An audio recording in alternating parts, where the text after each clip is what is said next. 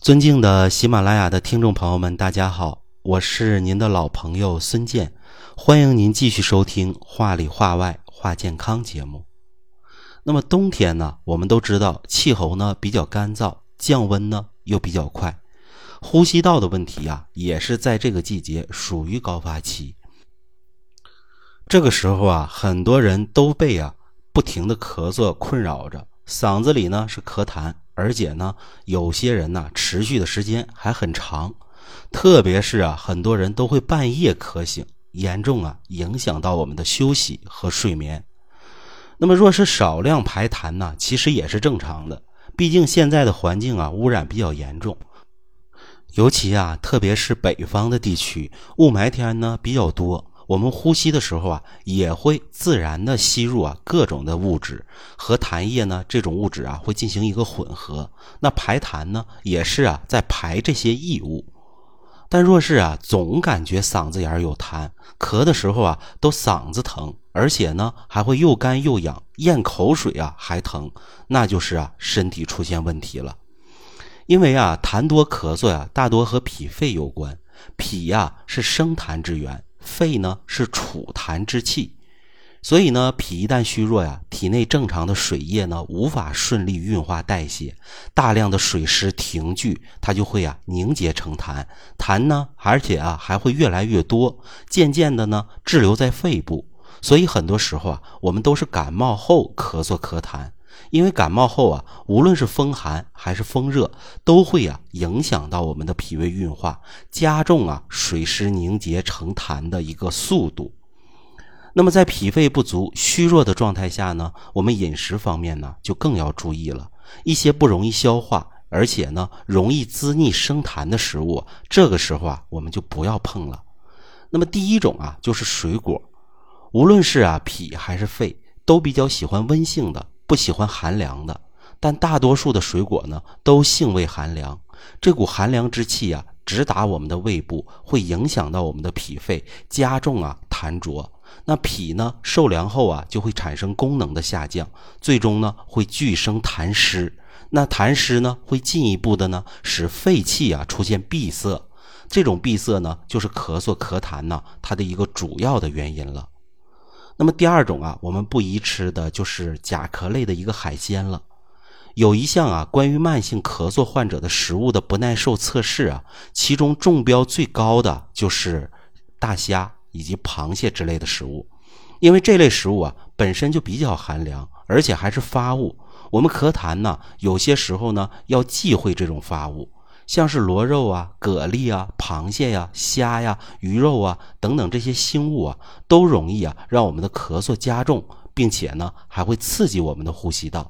那么第三种啊，就是牛奶以及冰箱里拿出来的食物啊，我们这时候也不宜吃了，因为牛奶啊属于寒阴之物。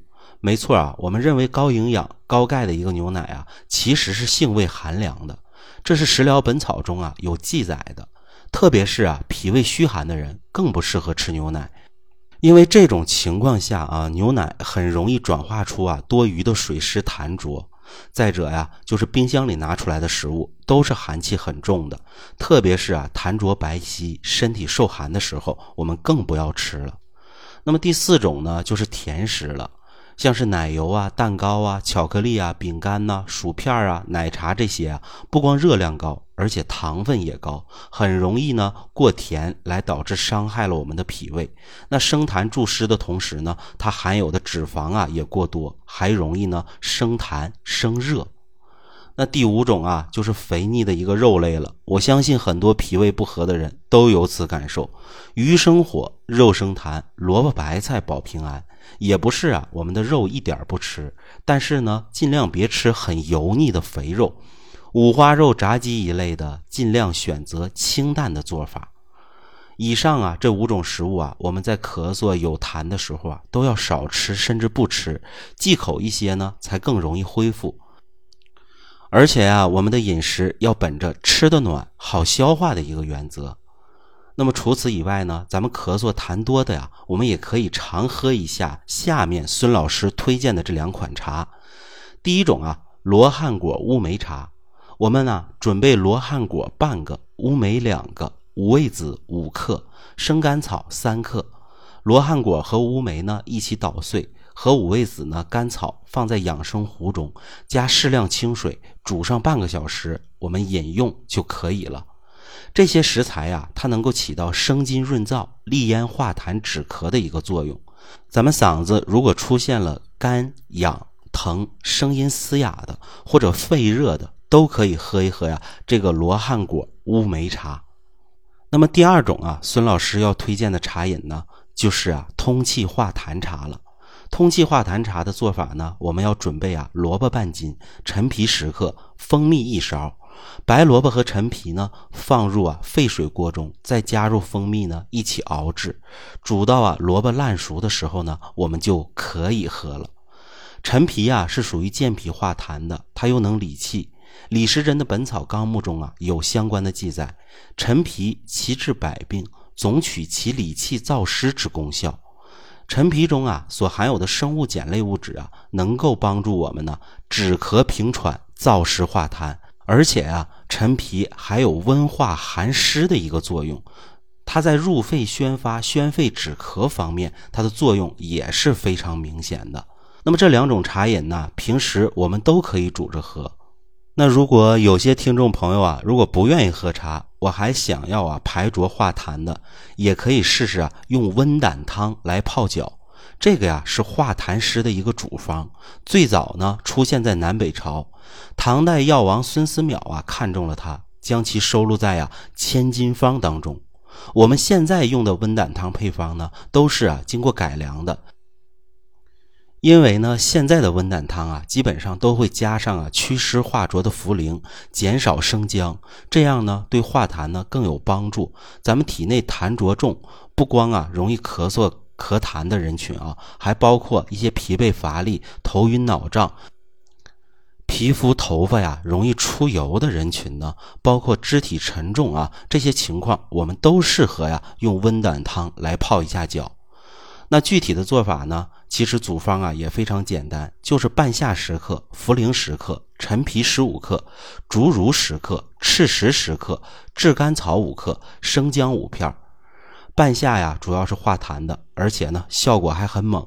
它是啊入脾肺经的，恰好啊是这两个生痰储痰的脏腑，它能够啊把脾胃和肺里的痰给化了，而且呢半夏的性味呢比较燥，燥性呢开始发挥作用的时候呢，其实不知不觉呀就把痰给燥化了，它自然而然就没了。那茯苓呢，它是属于祛湿的，而且啊还能健脾安神，我们通过小便呢把湿气带出去。这样呢是最好的一种办法。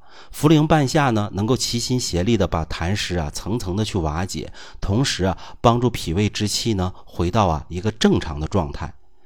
那竹茹的作用呢，主要是帮助啊半夏降胃气。竹茹呢是从竹子上啊刮下来的，它是呈丝状的。竹茹啊还是寒性的，但是是微寒，在痰湿化热的时候啊，可以起到一个清热的作用。那陈皮和赤石呢，主要就是负责呀理顺气机了。借着胃气下降的机会呢，能够快速的把脾胃里的痰带出去。赤石呢，其实是通肠道的，因为肠道通畅，气机才能通畅，痰湿呢就更容易排出去了。而甘草呢，主要是起到的一个调和作用，它是调和其他食材的一个性味的。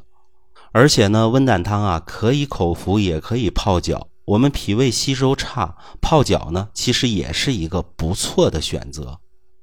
那我们体内痰浊不干净的，可以连续啊泡一两个星期，时间呢，每次泡脚啊控制在半个小时左右即可。但是啊，孕妇不能用啊。那么生痰的食物呢，我们要少吃。加上孙老师刚才介绍的两款茶，再加上啊这个化痰泡脚的方法，大家呢可以配合一起应用一下。那么，如果呢，您有不懂的，或者说在应用过程当中有任何问题，可以随时给孙老师留言，我会第一时间为您回复。那么，好的，今天的知识呢，就为大家讲解到这里，下期节目我们接着聊。